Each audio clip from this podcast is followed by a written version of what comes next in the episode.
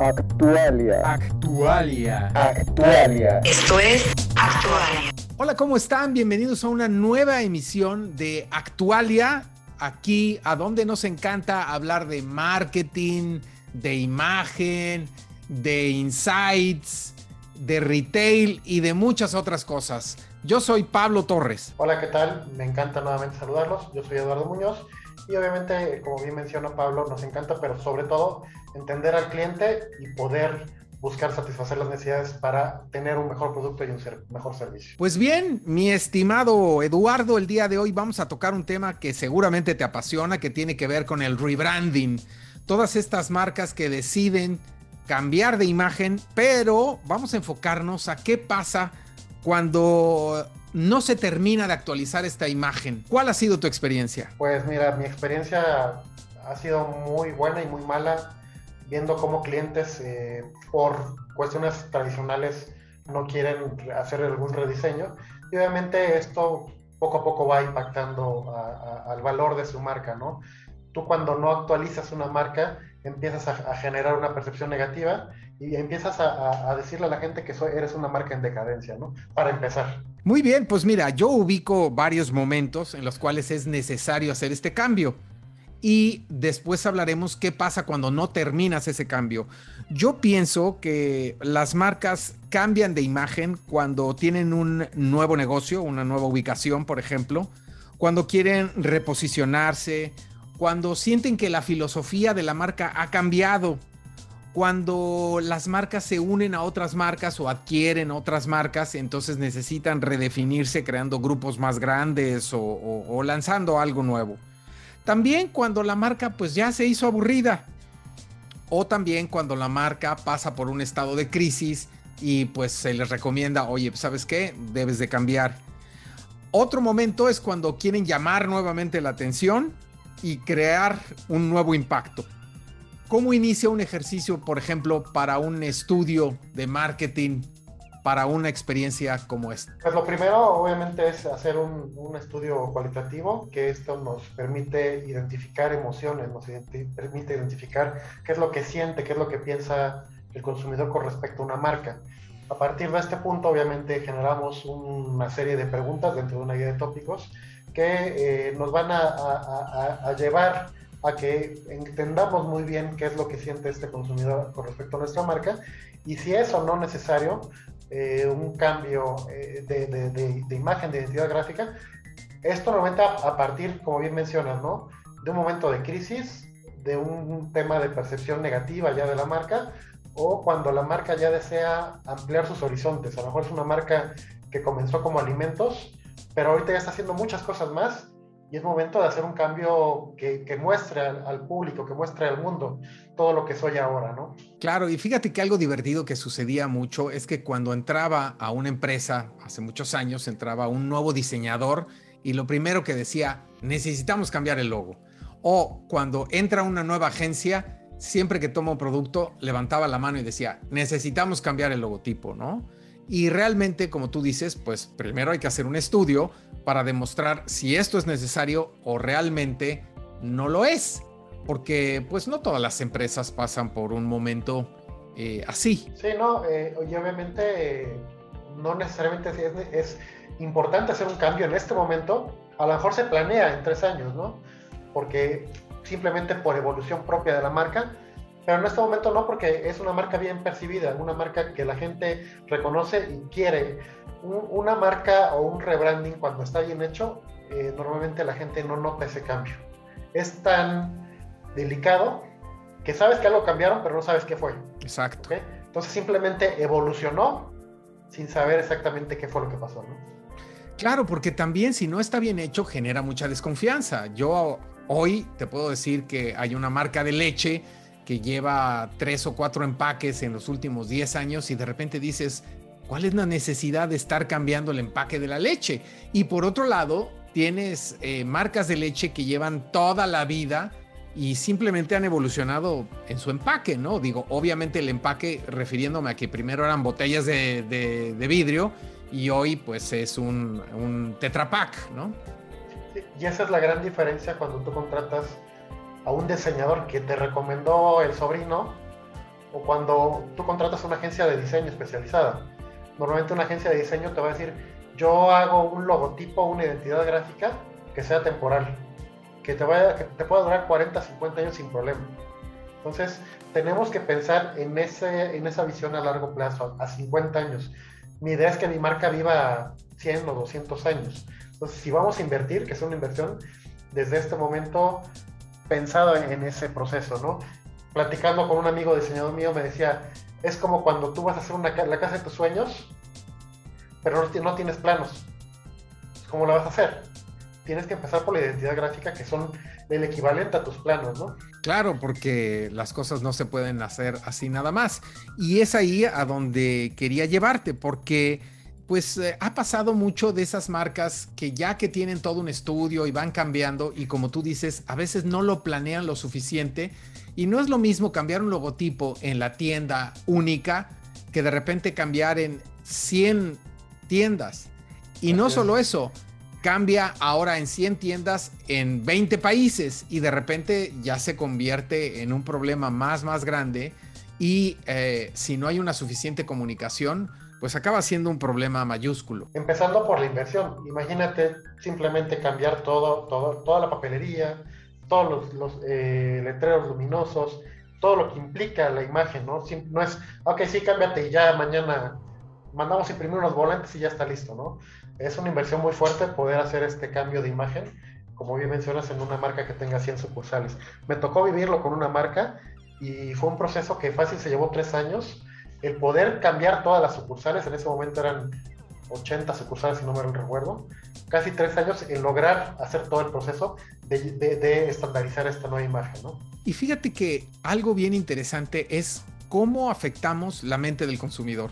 Y aquí me gustaría que tu expertise me dijera por qué la gente le sigue diciendo Vancomer a BBWA. ¿Qué piensas tú? Porque no se trata nada más de que ya lo decidimos y seguramente ellos invirtieron muchísimo dinero en su rebranding. Sin embargo, lo que dice la gente sigue siendo Vancomer. ¿Qué piensas tú? Eh, al final de cuentas, aquí ya está demostrado desde el punto de vista eh, de la neurociencia, percepción es realidad si yo percibo, te voy a decir a lo mejor, si yo digo que este, un café, a pesar de que lo estoy viendo, que los granos son de estas características, que tiene este color, pero yo lo veo verde, para mí el café es verde, porque esa es mi percepción. Y la percepción se construye a partir de, lo que estoy observando y del entorno, de, cómo eh, el entorno va eh, generando estímulos hacia mi persona, ¿no? Entonces, eh, Vancomer es una marca con más de 100 años que difícilmente va a cambiar en un corto periodo de tiempo. Digo, seguramente va a cambiar la percepción de la gente en 10 años. Va a empezar a decirle BBVA.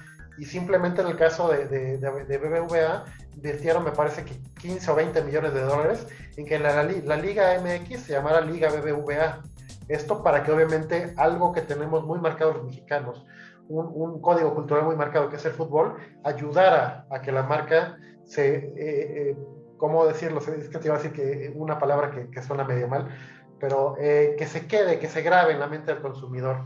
Entonces es un proceso que les va a llevar mucho tiempo y les va a costar mucho dinero. Pero bueno, ahí yo creo que ya es un poquito de la constancia y la necedad de la marca de querer tirar a la basura una marca tan poderosa como Vancomer, ¿no? Claro, obviamente esta es una marca internacional y seguramente pues alguien dijo hay que hacerlo, ¿no? Y realmente ir en contracorriente del, del público pues siempre es, siempre es difícil, ¿no? Va a ser muy difícil que, a una generación le quiten eso y que obviamente las nuevas generaciones va a ser más fácil que lo vayan adoptando. Sin embargo, eh, pues bueno, tienes que pensar que hasta la fecha todavía debe de haber algunos documentos que tú tienes en tu casa que todavía dicen Bancomer. Eh, yo lo viví con algunas tarjetas de crédito que todavía decían Bancomer y entonces hasta que cambia esa tarjeta, hasta que cambian los papeles, a veces te tienen que hacer, a ti como consumidor te afecta porque tienes que ir a firmar nuevos contratos y todo eso. Y bueno, tristemente la gente eh, no lo piensa integralmente y nuevamente pues no piensa en el consumidor y decir, bueno, ¿qué implicaciones va a tener para el consumidor, no? porque hay marcas que pueden cambiar y no pasa nada, pero otras como en este caso sí tiene implicaciones directas al consumidor y no va a ser feliz con esto.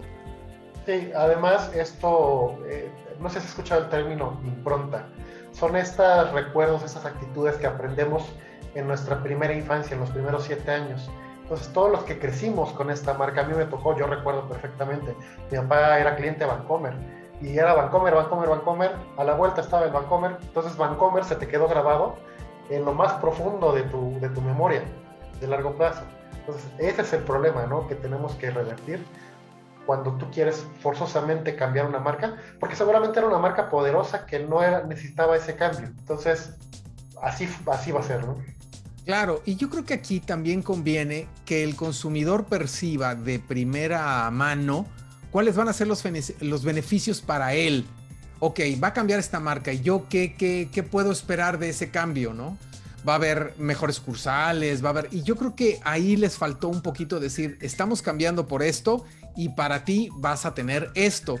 Y yo creo que poco a poco ahí diríamos, pues sí, porque ha habido otras marcas que han hecho ese tipo de cambios y tú sientes como consumidor que va a haber un beneficio y entonces dices, ok, mm, sigo con ellos, voy a seguir siendo fiel a esa marca, aunque cambie estos detalles. y tenemos también el ejemplo contrario de, de Vital, que ahora ya es HCBC.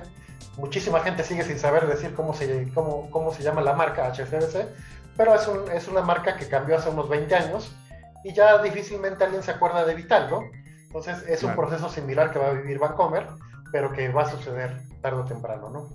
Claro, y bueno, recordemos que Vital se hizo una marca fuerte, porque también le tocó el cambio de Banco del Atlántico y bla, bla, bla, bla, bla, bla. Pero bueno, yo creo que ahí sí, cuando hicieron el cambio a Vital, sí era inmediatamente, me acuerdo mucho de su eslogan, que bueno, es este e, es, mejor ser bueno, ¿no? Eh, en el cambio de las cursales y bueno, el consumidor podía percibir que el cambio era para bien y entonces pues jugaba más con, con ese tipo de detalles. Pero también en otras marcas, cuando hay ese desorden, pues realmente a veces es como confusión, ¿no? Porque a veces dices, bueno, ¿esta será la marca que yo consumía o es otra? Eso nos pasa cuando los artículos que consumimos diariamente de repente cambian su imagen tan radicalmente que de repente decimos, ¿será esto lo mismo que yo estaba acostumbrado? ¿Deberá existir algún otro beneficio o existió alguna razón por eso? Y obviamente además de la confusión, hablemos de piratería, hablemos de desconfianza y pues todas las implicaciones que pueden generar la experiencia del consumidor. Sí, y hay, hay cambios que se piensan eh, buscando un cambio radical y de repente se tienen que regresar porque al final de cuentas el consumidor no los acepta. No sé si recuerdas el cambio del logotipo del tecnológico de Monterrey que pasó de ser azul a un tono púrpura y de repente regresó a azul. Y este, este cambio obedeció porque eh, muchos de sus alumnos decían que el tecnológico de Monterrey era muy frío, era muy rígido, y simplemente con un cambio de color quisieron humanizarlo. Pero pues obviamente seguían siendo exactamente iguales. Entonces pues ese cambio no se notó a profundidad y regresaron al logo original porque obviamente eh, esto pues no hubo ningún cambio tangible, como bien mencionas, ¿no? ¿Cuál es el beneficio para mí? Si sigue siendo lo mismo, pues me da igual que cambies de, de, de colores, ¿no?